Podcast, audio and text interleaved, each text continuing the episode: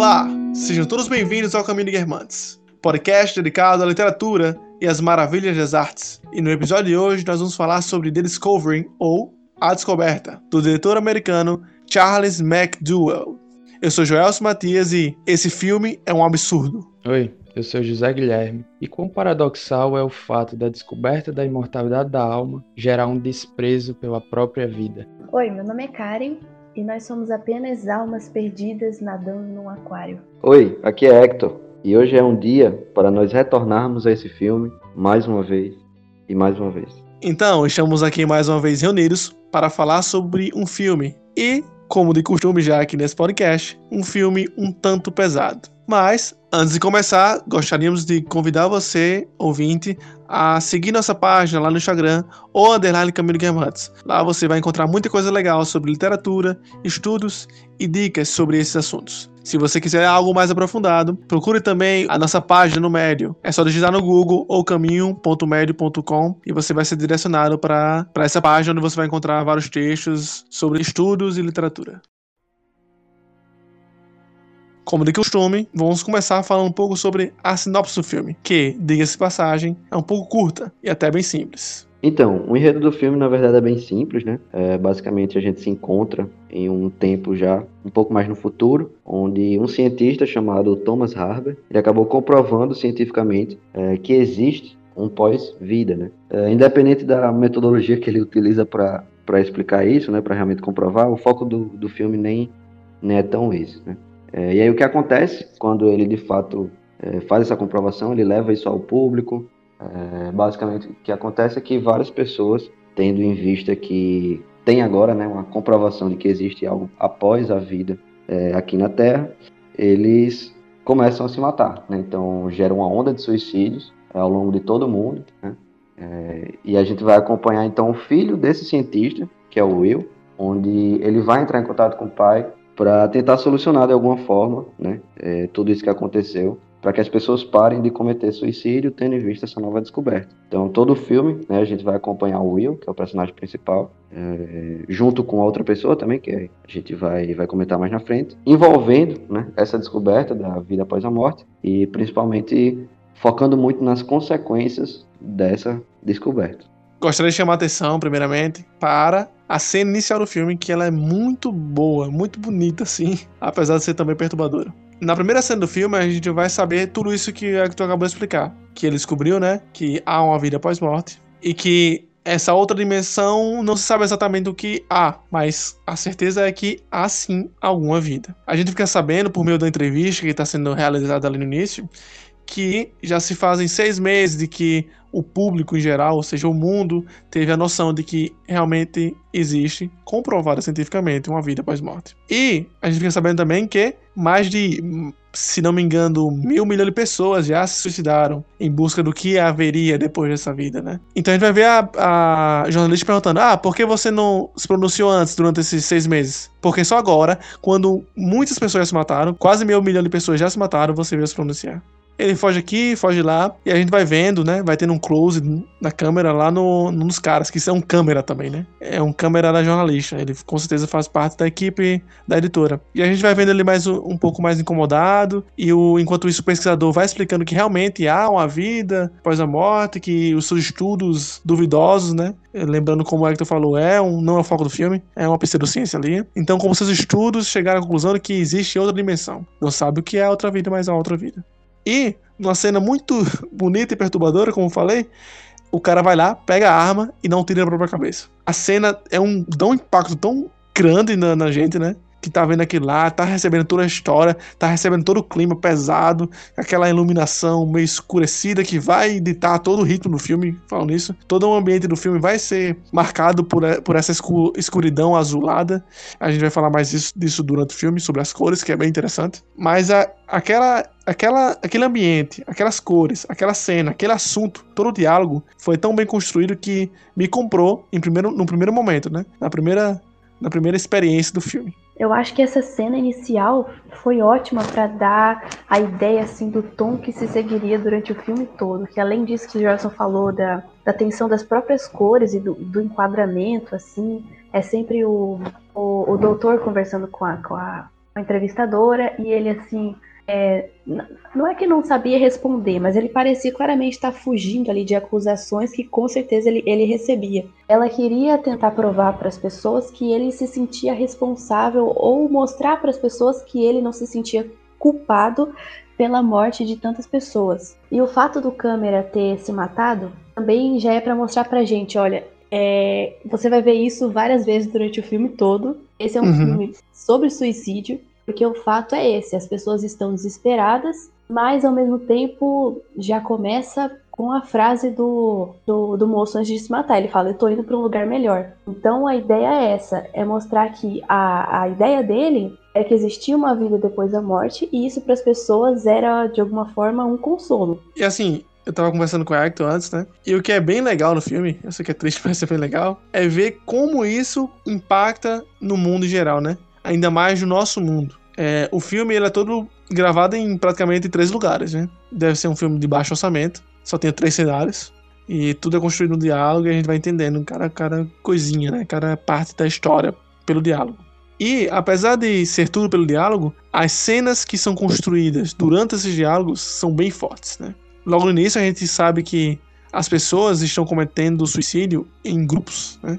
Elas se reúnem em campos de futebol, comemoram, faz quase rituais tribais antes de se matarem. Né? Novamente, não vemos nada disso em cena, mas o diálogo é tão forte, tão bem descrito e que faz tanto sentido, né, para o mundo onde a gente vive, na nossa modernidade, que é tão forte quanto ver a cena em si. É, outro ponto que eles falam sobre as pessoas famosas, os esportistas, as celebridades que estão em depressão, que caiu em desgraça, que caiu da fama, enfim, pessoas normais, pessoas com problemas, pessoas sem problemas, pessoas que acham que há uma felicidade em outro lugar. Todas elas caíram nisso e todas elas se suicidaram. E eu acho que é aí que está o ponto principal do filme, mostrar a consequência dessa informação no nosso mundo atual. E eu acho que a principal ideia desse filme, eu acho que eu já tinha até comentado em outro momento com o Joelson, é analisar como essa ideia, como essa premissa de uma comprovação de que há a vida após a morte funcionaria na nossa realidade atual, na nossa sociedade atual. Porque, claro que nós hoje vivemos em um mundo cientificista que coloca é, que tudo tem que ser empiricamente provado, comprovado, coloca é, a ciência em um altar, digamos assim. Mas se a gente fosse analisar uma coisa que eu pensei, por exemplo, Platão, em um dos seus diálogos, eu acredito que Menon, ele argumenta justamente a imortalidade da alma.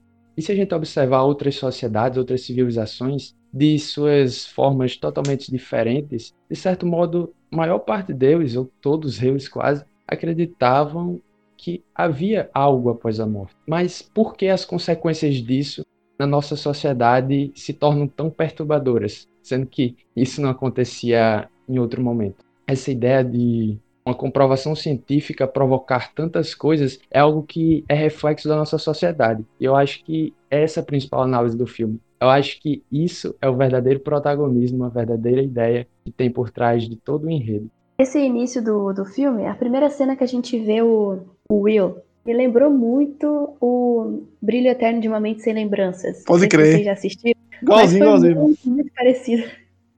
Então, e aí isso vai pensar que.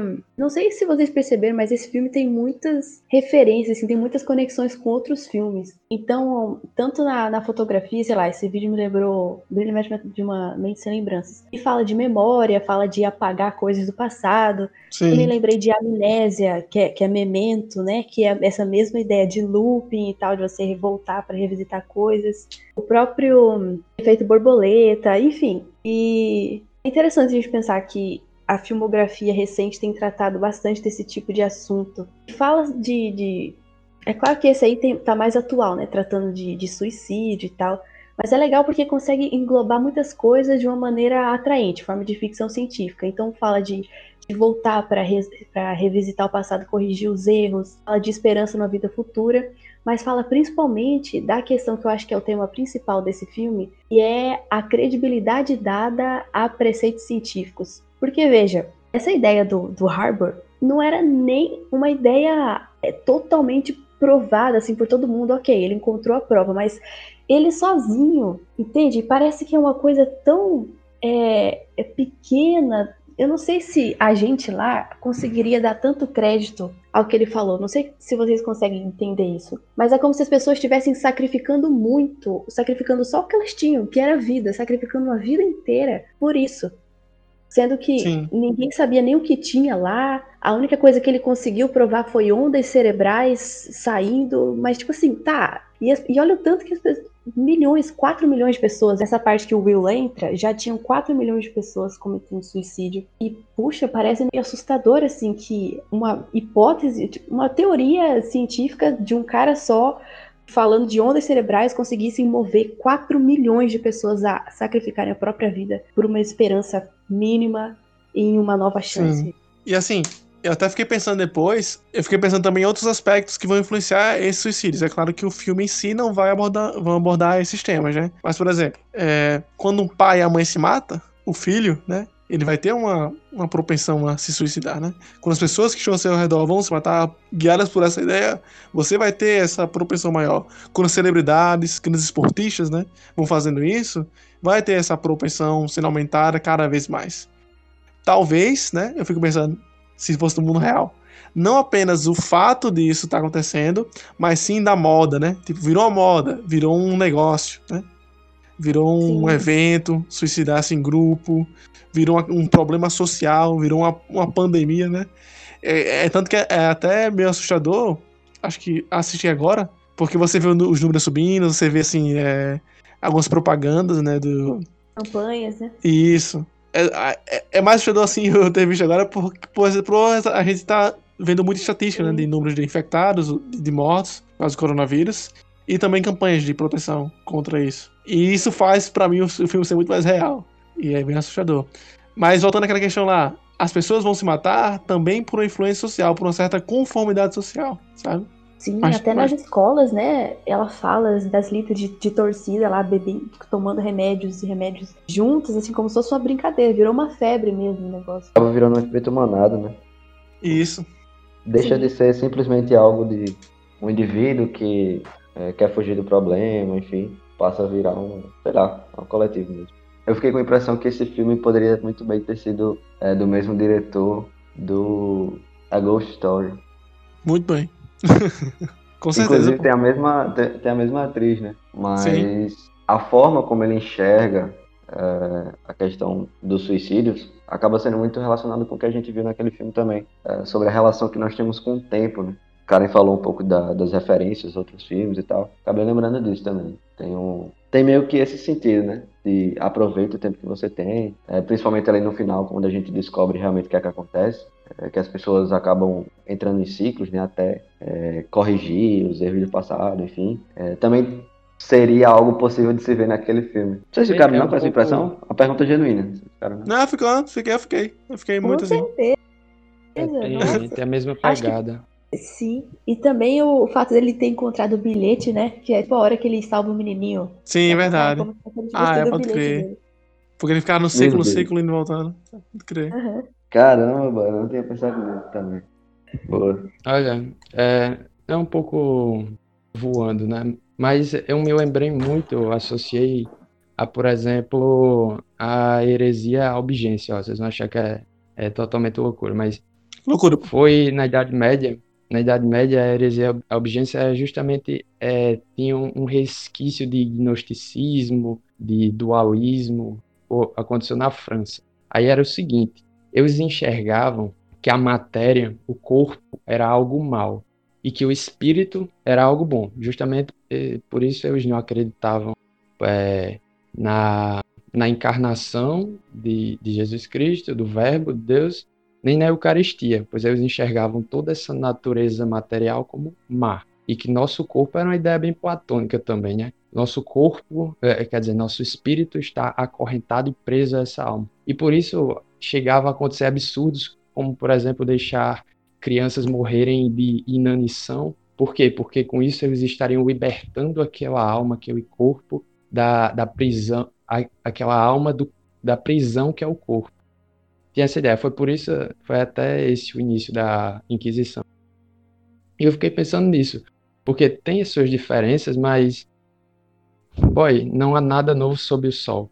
se algo disso acontecesse, eu vejo muito dessa ideia gnóstica de uma libertação do corpo, de uma libertação da, das prisões, dos grilhões, é, em nome de uma, uma liberdade espiritual, alguma coisa assim. Eu acho muito parecido, mesmo com suas diferenças, é, é uma ideia que está permeando toda essa história, na minha opinião, né? Eu acho que depende de como você tenta imaginar o que seria essa outra vida. Claro que cada pessoa imagina de uma forma. Mas assim, vocês aqui, quando o cara falou que existia uma outra dimensão, né, onde teria vida, o que, que vocês imaginaram?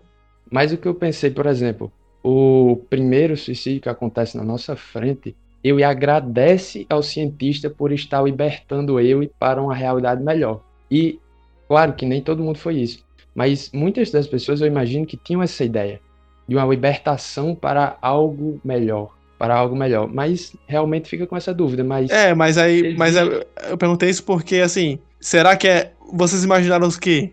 Uma fonte de energia nesse outro mundo ou um mundo corporal onde tudo é bom e é um paraíso, quase que cristão? Então, pelo jeito foi isso que as pessoas pensaram, né? Porque É. matar era algo bom, elas queriam ir pra lá, porque o mundo tava, tava ruim Uhum. demais. Mas isso foi o que eu mais, tipo assim, gente, que tipo de certeza vocês, tão, vocês têm que vai ser bom? Pode ser 10 mil vezes pior, entendeu? E você não que se as pessoas mataria. caíram nisso. Eu pensei É. assim, pô, já tem vida aqui? Vamos viver aqui. A próxima vive também, Então. pô. É, Diga aí, Exatamente. você não Faz se sentido. mataria, você não se mataria se acreditasse que se matando estaria indo pro inferno, que estaria indo para um canto pior do que a realidade que você está. É, é meio sem sentido isso aí. Sim. Não, justamente, até o argumento, né, do Will, o personagem, ele fala isso. Tipo, beleza, mas o que é que tem depois? Eu não sei, não vou arriscar. Mas aí, né, continuando com o enredo, a gente lembra que o Will tem um, um complexo aí, né, com isso. É, ele foi um dos caras, né, um dos caras não. Ele foi um dos indivíduos que ajudaram no desenvolvimento desse estudo, né, porque ele vai ter um caso de quase morte, onde ele vai relatar para o seu pai tudo o que aconteceu, o que ele viu, e daí o seu pai vai é, iniciar suas pesquisas sobre isso. Só que a gente sabe também que a mãe dele morreu. E não morreu de qualquer forma. Ela se suicidou por conta de seu pai. Que a gente percebe que é um cara que de- se dedica muito aos estudos, né?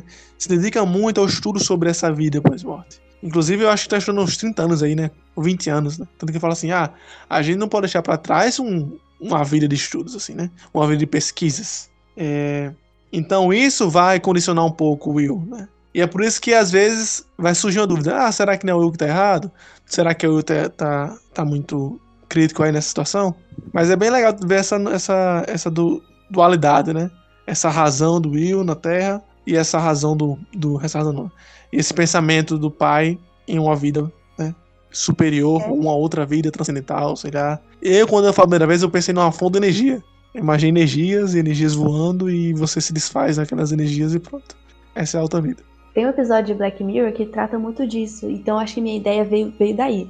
Porque lá era só uma questão de consciência. Então a sua consciência, ela era meio que transferida para um outro plano, e aí lá você tinha as mesmas características físicas. Então foi assim que eu imaginei. Uhum. É, mas sobre o, o Will, parece que desde o início dessa história sempre teve uma carga emocional muito pesada assim para ele, justamente porque toda essa história começou com um suicídio da mãe. Então ele nunca viu esse, esse, esse estudo com bons olhos. Então, tipo assim, não só o processo do, da pesquisa foi muito complicada para ele, porque causou a morte da, da mãe, a destruição de, de um casamento, de uma família, como todo o resultado dessa pesquisa também foi mortes e mortes e mortes. Então, assim, parece que pro Will isso nu- nunca soou certo, desde o início, né? Desde os estudos, Sim. isso nunca foi bom pra ele. É, tem uma cena que ele fala isso, que nunca foi sobre descoberta, foi sobre a, a minha mãe, desde o início. Então, né? O negócio já começou errado e, enfim. Uhum. É uma pergunta, uma dúvida genuína que eu tenho. Que eu acho que ele fala no final do filme, mas eu não tenho certeza. Que é assim, vamos dizer, se você morre e as suas ondas cerebrais, a sua energia se dissipa e você acaba voltando para a realidade que um ciclo da sua vida, de certo modo é isso. E então, as pessoas com quem você está in- interagindo naquele momento, como é que isso funciona? Porque aquelas pessoas, tá entendendo? Não sei se ficou com a minha dúvida. Se tá em outra dimensão, essas pessoas vão morrer um dia, pô. Não precisa nem- Não. Mas e de onde é que veio essas pessoas? Essas pessoas são relacionadas à, à realidade de, de quando elas morreram na, na realidade primária ou secundária? Levando em consideração, terciária? não, não tem realidade Não, primária não, não. no final. Esse homem tá pensando nos detalhes da explicação, pô. Tipo, o filme não Não, tá nem certo. explica, nem. Tá certo. Eu tô indo muito. não, assim, fundo. Mas, realmente, por não tem pra exemplo, quem pensar pô, sobre isso. Eu e É. voltou. Eu e, vamos dizer, a primeira vez eu e acabou morrendo e voltou pro barco pra encontrar aque- a Iowa de novo. Mas aquela Iowa é só energia do pensamento dele ou realmente corresponde Sei lá, a- macho. a- Sei lá. Não, era a memória Mas dele. pensa aí. Pensa aí, não, pensa aí, Ghost tá Story. vendo? É isso que eu tô dizendo. É só a memória dele. Ou seja, depois da real, se é só uma memória, depois da realidade primária que eu não sei qual é, Não tem realidade primária, pô. é uma ilusão. É uma ilusão. Mas não tem realidade primária, pô. Pô, é o seguinte, Não, pensa aí no Ghost então, Story. Vamos, vamos o- fazer um paralelo então- no Ghost então Story. tá- Exato, não, exato. tá Não. Vamos, tem vamos pensar Ghost Story, ó. Não, não. Quando você então, começa Ghost desde o Story, você não sabe se a tá- história é primária ali, pô. Você não sabe, Sim. tá rolando. É. O filme todo era só tá um dos loops. É, pô. Não tem primária não, pô. Não tem não. Não vem com... Não tem... Ó, não existe é, lachos pra essa metafísica, não. Isso, porque Não, na não. verdade, É sem Não. lógica. na verdade, no filme a gente vê três dimensões, né? Tipo, é como se, sei lá, a gente meio que acaba voltando para o senso comum de é, multidimensões, né? Enfim. Isso.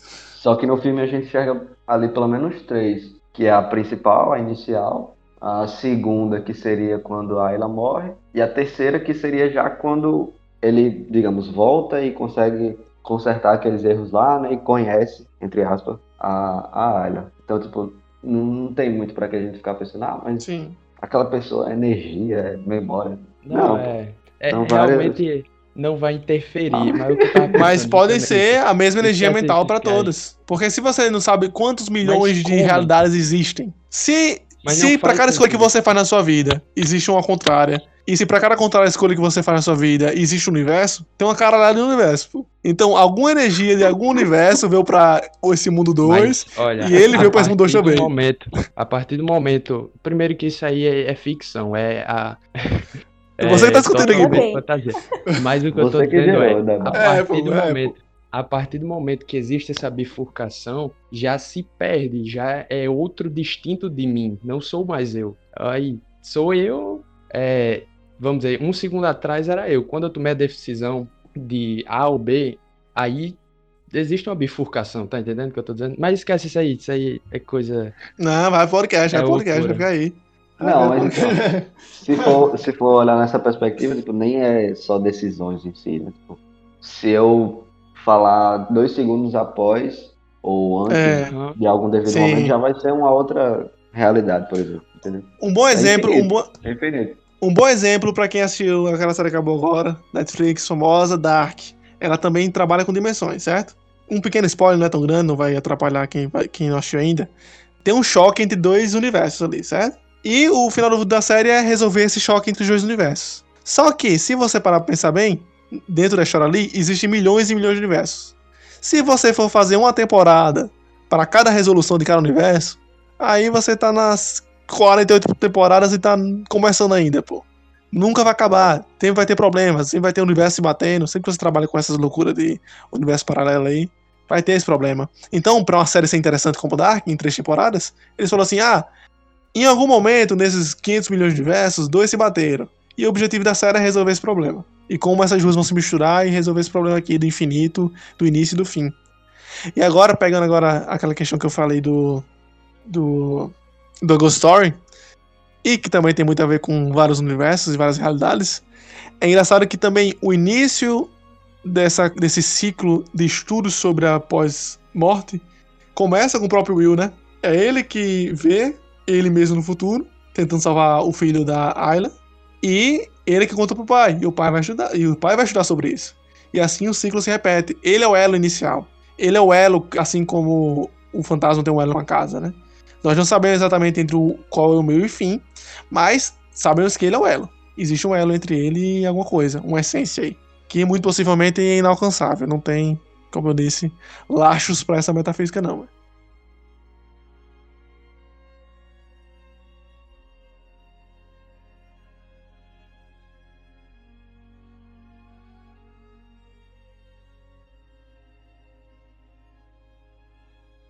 Só respondendo a tua pergunta, né, José? Quando teve a notícia, né, teve a descoberta, enfim, eu pensei em algo corpóreo também. Pensei em outra realidade semelhante. Não pensei em, sei lá, paraíso, céu, alguma coisa parecida, não. Pensei em um outro plano, é, corpóreo também, talvez é, em outra estrutura, sei lá, um negócio mais natural, assim, voltado pra natureza, sei lá. Foi a impressão que eu tive que, que seria tipo um refúgio, mas não tanto do nível e do pensamento católico, por exemplo. Como é que eu explico? Acho que eu entendi. É, enfim. algo- É tipo é, nosso É lado tipo- de Chico Xavier. Não, tipo, não, tipo, Não, é tipo você- aqueles panfletos de testemunha de Jeová. Ah, ligado. Exato, exato. Você sozinho, assim, numa casa de campo, entendeu? Com o rio É, na aí anda frente. com- Um tigre. Anda com os tigres do lado. É, é, exatamente, exatamente. Exato. Foi meio que eu pensei. Caramba, que analogia, viu, Zé? Exato. que analogia. Uma opção também seria você encarar, sei lá, que você vai pra outro tipo de. outra forma de vida também, né? Não pensei nisso. Você vira um cachorro. Já pensou? Mas aí esse filme traz um problema que eu já pensei, já, já em uma tarde de ócio, deitado em minha cama, pensei sobre isso. Se eu reencarnei, como é que eu vou saber que eu reencarnei, porra? Se eu não sei agora que eu tenho vida passada, a minha próxima reencarnação não vai ter. Aí eu fico pensando na, na percepção de vida, né, de existência. Eu percebo que eu existo agora, certo? Penso logo existo, tem que gastar pra isso. Só que na minha próxima existência, eu vou ter essa mesma percepção. A percepção da existência vai ter pra mim. Exato, exato. É, em teoria, você deveria lembrar, né, por exemplo, da outra existência. É, Senão não faz sentido você pensar que vai ter uma reencarnação se você não lembra da outra encarnação. Qual é o sentido disso? é, pô. Não sei como é pro, pro espiritismo essa questão. Mas acho que, se eu não me engano, tem uma ideia de que ficam meio que reminiscências, né? Sim, sim. Eu acho que é tipo a ideia de você ir progredindo, você vai E- é, reencarnando até progredir e ser é, mais livre, um espírito mais livre. Boa, é verdade. Acaba sendo bem semelhante, né? O que acontece no filme. Sim. E o engraçado desse nosso debate aqui é que é, no universo do filme esse debate também aconteceu, com certeza. Porque o que nós temos é a ideia, há vida, há uma realidade após a morte. Mas o que é, ninguém sabe. Então esse debate que a gente está tendo aqui, com certeza se passou com os personagens, se passou com todo mundo. E é, é interessante a gente imaginar, Sim. imaginar isso. Inclusive, já imagino cenas interessantes, diálogos aleatórios sobre isso que foram cortados do filme, na versão final. Porque tem um diálogo muito interessante, pô, que a mulherzinha lá que é tipo a líder, a líder não, a, a da patente lá, dentre as pessoas que estão naquela casa estranha, usa um uniforme de cores separadas que, basicamente, ao meu ver, caracteriza as suas patentes, né? Aí ela usava amarelo, que era o mais próximo do, do pesquisador. E ela tá sentada lá conversando com um cara, que também é da hierarquia alta. Aí ela fala assim: É, se todo mundo morre e vai pra um lugar melhor, então quer dizer que matar os outros é ajudar os outros, né? Então daqui a pouco as pessoas vão começar a matar umas às outras. Isso. Eu aí lembro, se, e se aproxima com o que o Zé Guilherme tava falando, do, da Inquisição aí, do, do, do gnosticismo, né, entre o corpo e essa, esse maniqueísmo entre o corpo e a alma, bem e mal aí. Aí eu fico imaginando as viagens, é muito doido, os caras conversando lá e tal. Só que foi cortado o filme porque um filme de baixo orçamento, pouco tempo de tela. Mas é, dá pra fazer muita, muito É. diálogo bom, realmente. Na conversa, eles, na cena, né, eles já estão discutindo. Então a gente pega só o finalzinho da discussão. Uhum. Até fala, ah, você, eu acho que você tá defendendo o assassinato. E eu acho legal porque eles deixaram essa parte justamente pra despertar em nós, sei lá, sugerir, né, que tipo de discussão, que tipo de problema e essa legalização geral aí, e normalização do suicídio traria para outras questões éticas. Porque se você parar para pensar, todos os crimes praticamente têm alguma relação direta ou indireta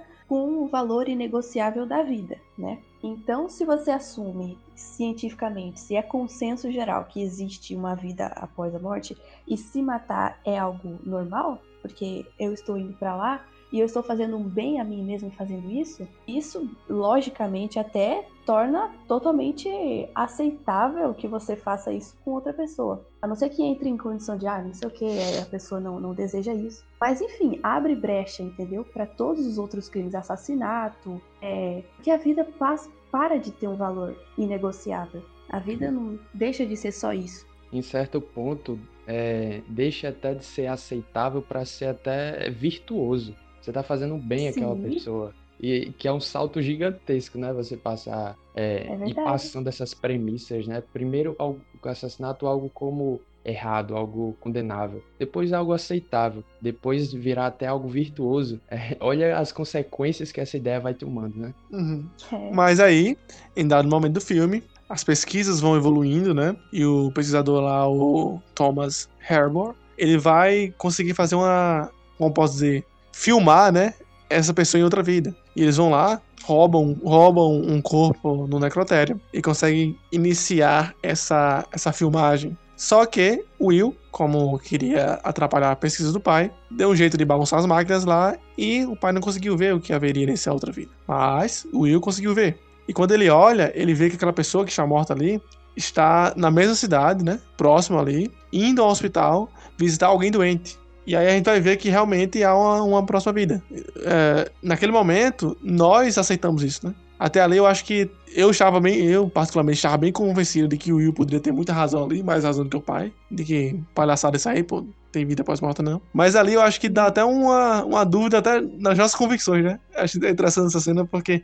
E tem uma musiquinha muito triste nela. E a cena é preto e branco que passa. Exato. Então, é muito pesada aquela cena. Porque é- ela é misteriosa, sei lá. É perturbadora, pô. Quero ver aquela cena em preto e branco, musiquinha rodando assim. Falo, caralho, o Will tá errado. E o, que, e o que acontece na cena em si também é muito triste. Aham. Não é só o fato de, de a gente estar vendo a cena, é, é o que a cena é, envolve né, na vida daquela pessoa que já tá morta. Sim, pois Se é. bem que eu continuei cética sobre, sobre esse assunto, porque é, a filmagem, eu não sei se vocês viram assim também, mas pra mim não, não tinha provado que a pessoa tava em uma outra vida. É, parecia uma memória. Então Sim, eu falei, é. caramba, o cara errou esse tempo todo. Na verdade, o que acontece é só uma, uma rememoração. Como- Eu achei que aquilo ali eram só memórias passando no, no Uhum. cérebro da pessoa, enfim. Inclusive a explicação que eles tentam dar, né? É, que o Will tenta dar depois. Só que eu não pensei não nisso. É. Quando eu vi, eu foi, primeiro foi a dúvida, pô. Suspendeu ali, pô, quebrou. Cadê o Will? Porra, tá confiando em tu Desarmou. aqui, irmão? Desarmou, é verdade. E pior ainda porque ele não queria chamar ninguém, né? Eu fiquei muito agoniada. Meu Deus, chame testemunhas. Ele guardou aquilo ali. Ah, que chato. Pois eu pensei logo em, em esconder também.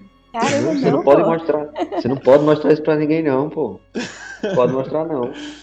Aí é justamente o que acontece depois, né? Eles vão mais a fundo, descobrem o que é realmente aquela filmagem e resolvem não mostrar, porque querendo E sabe o não. que eu pensei? Foi mal eu interromper, mas eu pensei que essa outra vida era a mesma vida, só que no passado. Tipo, o cara voltava, sabe, no tempo.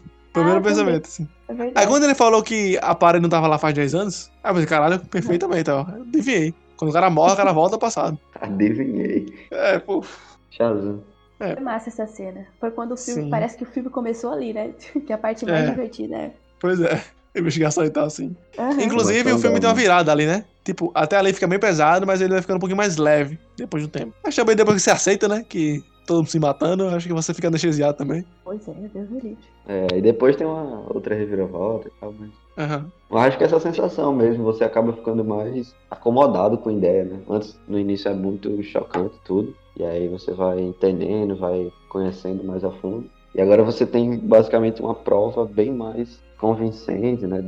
do que é que seria, de fato, é, a vida após a morte. E eu acho que a gente acaba ficando acomodado realmente e causa essa sensação na hora de assistir o filme. Também Se a gente se acostumou, imagina a galera que tava lá, pô, se matando em grupo lá. É, É estranho que ele tava. Aquele, aquele Phillips lá, ele tava morto há um tempinho já, né? Pô? Não foi no dia anterior. É, no interior. Tipo assim, não, foi E aí, poucas horas. aquilo. aquilo ah, é porque aquilo que eles estavam vendo na televisãozinha era em tempo real, digamos assim. É, vamos fingir que é. É. Meio estranho isso aí, pô. Bem na hora que ele abre a TV, tá acontecendo a coisa importante. Ele podia estar dirigindo, podia estar, sei lá, comendo alguma coisa. Aí é o que a gente chama na crítica literária de suspensão de descrença. suspensão do quê? Descrença. O que quer dizer isso? O cara foi estar dormindo, né? Aceita Aí tava tudo escuro, aí ele pegava. Meu Pois é. Deus. Meu Deus. que. Algum tempo de podcast, a Hayden falou sobre uma das personagens principais e mais interessantes do filme, que é a Ayla, que ela é uma personagem misteriosa a princípio, bem interessante, que há um ar de romance ali, né? Um, quase um. Se fosse um filme normal, um filme comum, teria, seria a apresentação do par romântico do personagem principal, que é o Will. e que vai tendo assim uma conversa interessante, uma conversa sobre o mundo e que a gente vai descobrindo mais o que tá acontecendo naquele, naquele contexto, né? Muito do que a gente vai saber é pelas vozes deles, né? É pela conversa deles. E também é ali onde é que vai dar um pouco de humanidade ao filme, porque como há muito suicídio, há muita coisa assim, ciência, é, o filme é bem desumanizado em geral. Só que essa sensibilidade é dada por esse, por esse romance, esse mini romance que vai sendo desenvolvido na primeira cena, onde eles se conhecem naquela balsa. Ele até fala assim: Ah, eu já conheci você antes. Pra quem viu, eu já vi você antes, né? Tem uma, tem uma, uma leve sensação de que já vi você antes. Pra quem já viu o filme, sabe que eles já se viram antes, com certeza. Então isso aí já é um indicativo, né? Inclusive, o filme dá muitos indicativos. Quase. É, Easter eggs. é como se fosse a referência àqueles filmes lá do Shyla, o quê? Qual é o nome daquele bicho lá? Que fez o. Pariu. O Sem Sentido, A Vila. Shyamalan. Shyamalan. Tipo o Shyamalan mesmo, que os filmes do Shyamalan, não sei se vocês já assistiram aí. Se não assistiram, assistam, porque tem muitos plot twists. Mas, se você sabe o plot twist, é outro filme. Você consegue ver o desenho, né, do, da reviravolta sendo feita.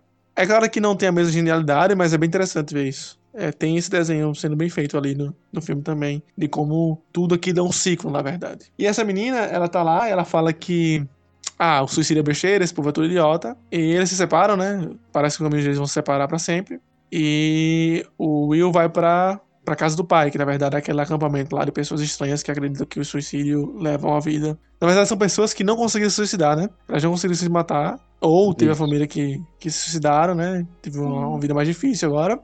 E estão lá, são acolhidas naquela casa de apoio que antes era um, um lar temporário para crianças desajustadas ou jovens desajustados. Enfim, tem toda a cena lá que vocês já assistiram aí nessa casa. Mas o retorno, o retorno, o reencontro dele com a Aisla é bem interessante. Porque ele vai na praia, a mesma praia que ele sonhou quando era criança, que ele viu um homem e uma criança, né? E ele vai ver que ela vai tentar se suicidar. Ela pega uma pedra, né? Amarra uma pedra no corpo, uma coisa assim, segura a pedra e vai em direção ao mar, né? E a gente não sabe por quê, porque não faz muito sentido com o discurso dela. O discurso dela é: as pessoas se matam, são bestas. E ela vai lá, tenta se matar, só que o Will corre a tempo e a salva. É uma cena até de muita tensão, que é bem legal. É, não porque ela vai se matar, mas a cena é bem dirigida e bem interessante como ela é construída. Ele consegue salvá-la. E ela fala assim: Não, eu queria matar. Você me tirou isso.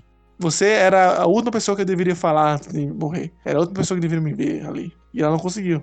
E pouco a pouco, esses diálogos, a gente vai descobrir que em um certo momento ela cochilou na praia, naquela mesma praia, e deixou seu filho morrer afogado. Ela retornou à praia para que ela se suicidasse, né? E encontrasse, reencontrasse seu filho nesse outro mundo, ou nesse suposto outro mundo que o cientista eh, sugeria. E o Will acabou com isso. Mas o Will, ao fazer isso, construiu o romance, a humanização, uma certa sensibilidade e permitiu que nós, como telespectadores, conseguíssemos entender para onde a história estava indo e qual era esse mundo pós, pós a morte. A pessoa voltava para corrigir os próprios erros. E quando é que isso acabava mesmo? Eu não entendi qual é o padrão. Quando é que é a última? Não sei se exatamente tem última, porque assim, no final do filme a gente vai ver que o objetivo, assim, que o filme nos dá é que ele tem que voltar no tempo para salvar essa criança, que é a filha da Ayla. Opa, quem sabe? Certo, mas ele salva e o filme acaba. É o que dá a entender. Mas os problemas não acabaram. Antes disso, ele deve ter cometido outro erro, e outro erro, e outro erro. E quem define isso? Quem define que é certo e errado aí, pô? Sim, sim. Mas aquela conversa que ela fala assim, não, tipo, não vai ter uma próxima. É quando ele tá morrendo lá na, no mundo que a gente tá, no caso, e fica tudo branco. Alguma coisa mudou ali, entendeu? É como se o ciclo tivesse sido interrompido. Uhum. E aí é quando ele vai pra praia salvar o menino. Sim. Então, eu não entendi muito bem se essa. Se o fato dele salvar o menino é como se fosse o fim de tudo, é o bilhete dele, é o que ele precisava.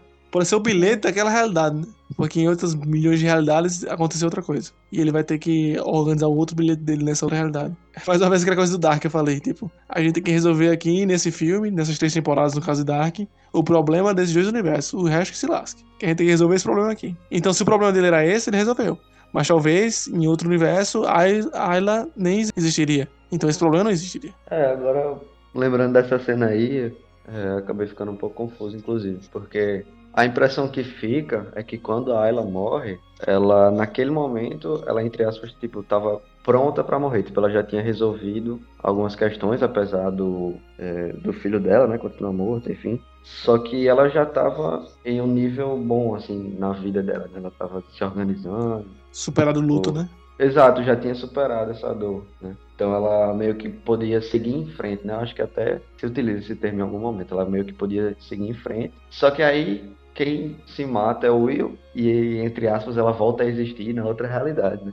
Uhum. E aí acaba, acaba ficando confuso. Tipo, pra quem que é o... É o que Zé tava perguntando, né? Pra quem que é a realidade principal, Exato. enfim. Porque, Exato. Tipo, pra ela... agora. Pronto, porque pra ela meio que, ok, ela já conseguiria ter é, finalizado o ciclo ali, né? Pelo menos pela forma como ela morreu. Só que aí criou outro ciclo quando o Will volta e provavelmente vai criar outro. né? E fica nesse eterno retorno aí, mas. É, no tá no retorno Nietzsche aí, que também é o mesmo tema do Ghost Story. Mas é aquela coisa, pô. Se for fazer um filme de cada personagem, eles vão ver a mesma coisa. Ciclos e ciclos. Diferentes, com problemas diferentes, mas eles vão ver isso. Quer dizer, nesse mundo aí, né? Segundo Mas a proposta do filme, se você acompanhar qualquer personagem depois da morte, é, iria voltar pro problema inicial. Então é a mesma coisa, tipo, não importa. Não, não- não importa, a gente sabe nem quem é que tá decidindo o que é certo e o que é errado, que foda-se, pô. É, é complicado justamente por isso. É, a gente não sabe. é, ah, então quando ele cumpriu o seu ciclo, naquela situação que ele salvou a criança. E aí? E agora? O que acontece? A gente nunca vai ter uma resposta e não é para ter a resposta. Mas é algo que fica curioso. Que a gente fica pensando o que poderia acontecer e pode até encontrar um furo ou outro. Porque nesse tipo de filme não tem como escapar disso. Mas o filme não já é a resposta sim. Olha só.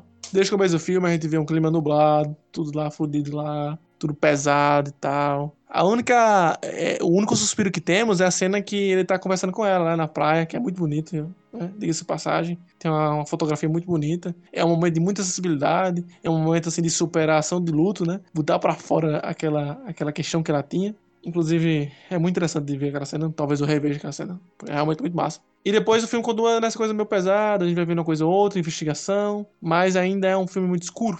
No finalzinho, quando a gente descobre que o pai dele não quer mais, quer dar uma parada nessa pesquisa, o filme vai ficando um pouquinho mais claro, e quando fica um pouquinho mais claro, ela morre. E o Will volta para o seu ciclo lá, eterno retorno lá e tal, e tudo escuro, tudo escuro, tudo escuro. Só que na última cena a gente vê que tem sol.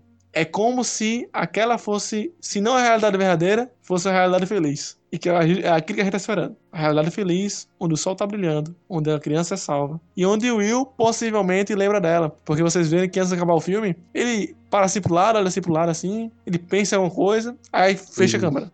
Eu, eu achei que ele ia olhar pra ela e falar o nome dela, não tá? Porque no começo do filme tem assim, ah, você não tem cara de Will, né? E ele disse que só conhecia uma Ayla. Aí eu pensei, será que ele vai falar assim? Seu nome é Ayla? Seria interessante terminar, o filme terminar assim. Talvez ele tenha feito isso, só que a gente não viu. Mas a gente sabe que teve uma dúvida ali no final do filme, né? Mas enfim, o ponto que eu queria chegar era que no filme, na proposta da obra, aquele era o final ideal e feliz. Mais uma vez, assim como o Dark, foda-se os restos do universo. A gente tem que resolver isso aqui, ó. Vingadores Ultimato, quem assistiu aí, ó. Tirou a, a joia do, do infinito dos outros tempos, foda-se os outros, pô. Que vai resolver esse tempo aqui, pô. É meio Exatamente. que é, o- é a vida certa ali, né? Como se tivessem vários passos para chegar é, no ponto ideal. E aí eu fico Cada um com pensando seus também. problemas. Isso aí eu fico pensando também que é meio que uma, uma ideia de você cumprir um destino, né? Porque se você tem várias tentativas para chegar no, na realidade correta, digamos assim, aqui deveria ser, né? É meio que você é, repetindo ações até cumprir o destino como deveria ser feito. né? Então fica essa sensação também de que, apesar de múltiplas realidades, enfim, tudo isso, é como se existisse um, um guia, querendo ou não, existisse um caminho bem definido, como se existisse realmente um destino ali que uma hora vai ser concretizado. Então fica essa sensação também. E a própria estética do, do filme, como o falou, também contribui para isso, né? Quando realmente a gente alinha esses pontos, aí você vê a iluminação, você vê tudo certo. A última dúvida que ele tinha ali, ele é, deixa de lado e vai realmente, provavelmente, conversar com a Ayla, por fim. É meio que um destino sendo cumprido aí. Agora Olha, a pergunta eu- que não quer calar, pô. Como a gente analisa isso pelo ponto de vista do materialismo histórico-cultural e das relações de trabalho? Meu Deus. Você tá muito Não, mas, soltinho velho- hoje, pô. Você falou muito palavrão aí. Joel, Agora tá- você mandou essa. Tá Olha. Olha, cara, vai ter que censurar Joelson. Vai, eu já tô pensando aqui. Baixei até o Não, mas não, mas não. Efeitos sonoros.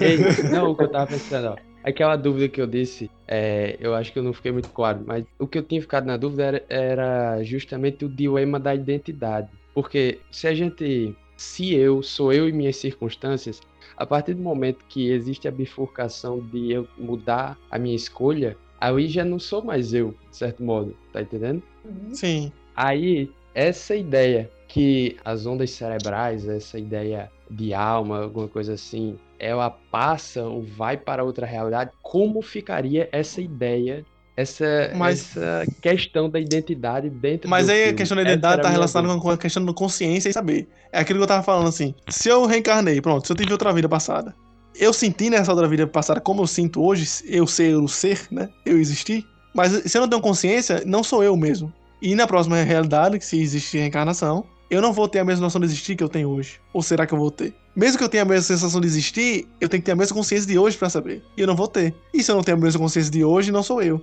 Mas em essência, Na talvez prática, seja eu. Eu ia dizer o seguinte, É, na e- prática não é você. não é. Na O prática é cachorro outra que tá. pessoa. Vamos vai ter reencarnação. Aí reencarnação no cachorro. O cachorro não pensa, então não sou eu. Mas sou eu, em essência aí, não sei de quê. Sim, Ai, é tipo assim, é, é uma incógnita, pô. Fe- Pega essa frase aí do Ortega. Eu sou eu e minhas circunstâncias. Tá, beleza. Circunstâncias a gente sabe o que é. Agora pega o eu, que tenta explicar. É, não sou eu. Dá. Não Só dá. consciência. A única coisa que pode dizer é que é consciência e saber o que sabe.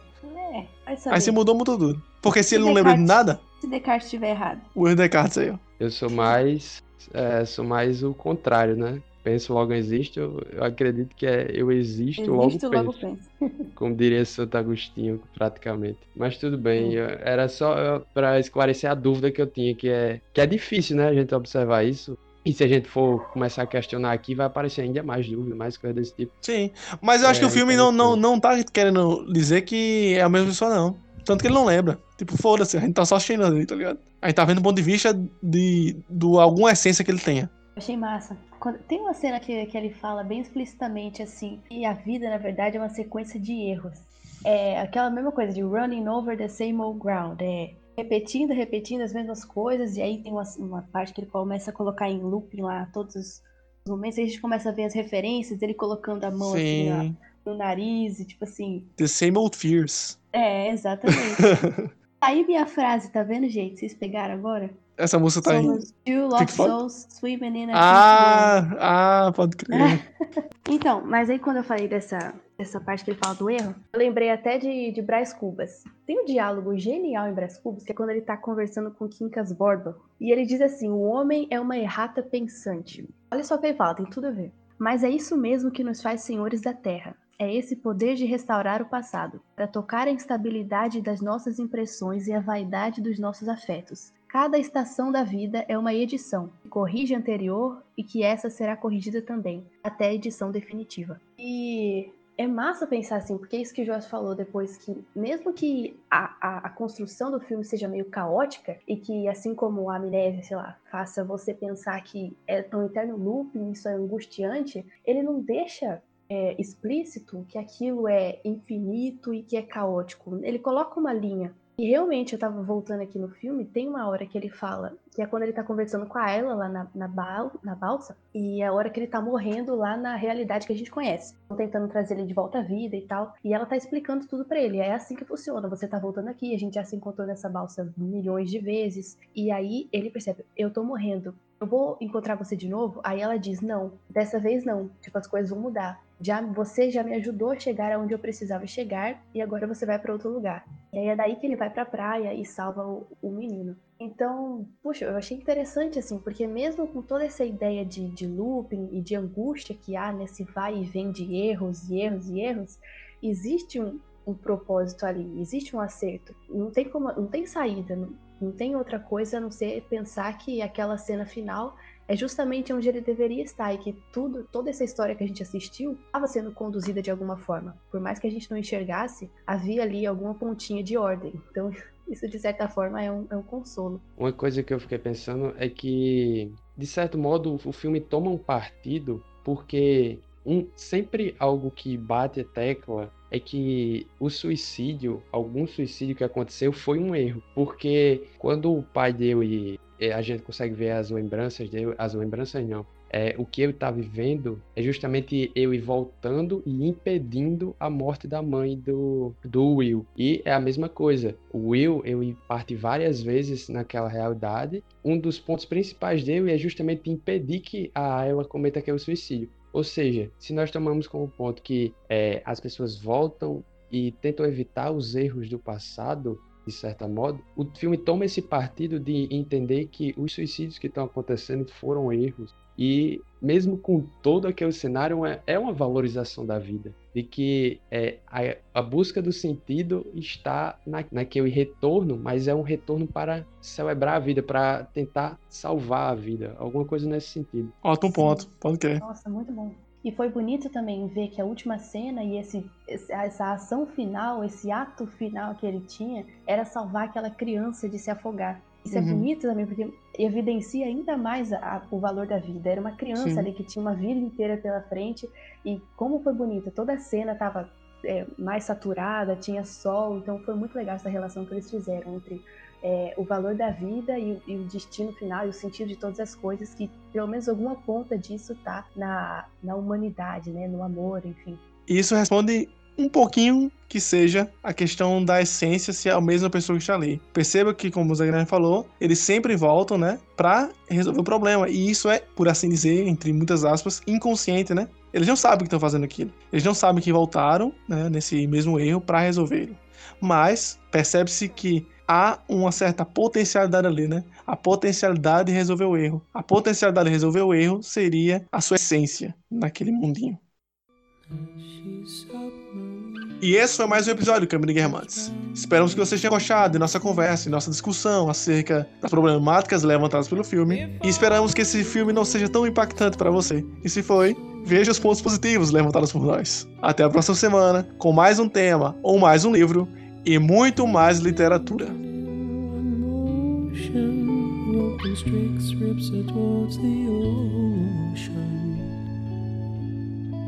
She never finds her berries, so deep.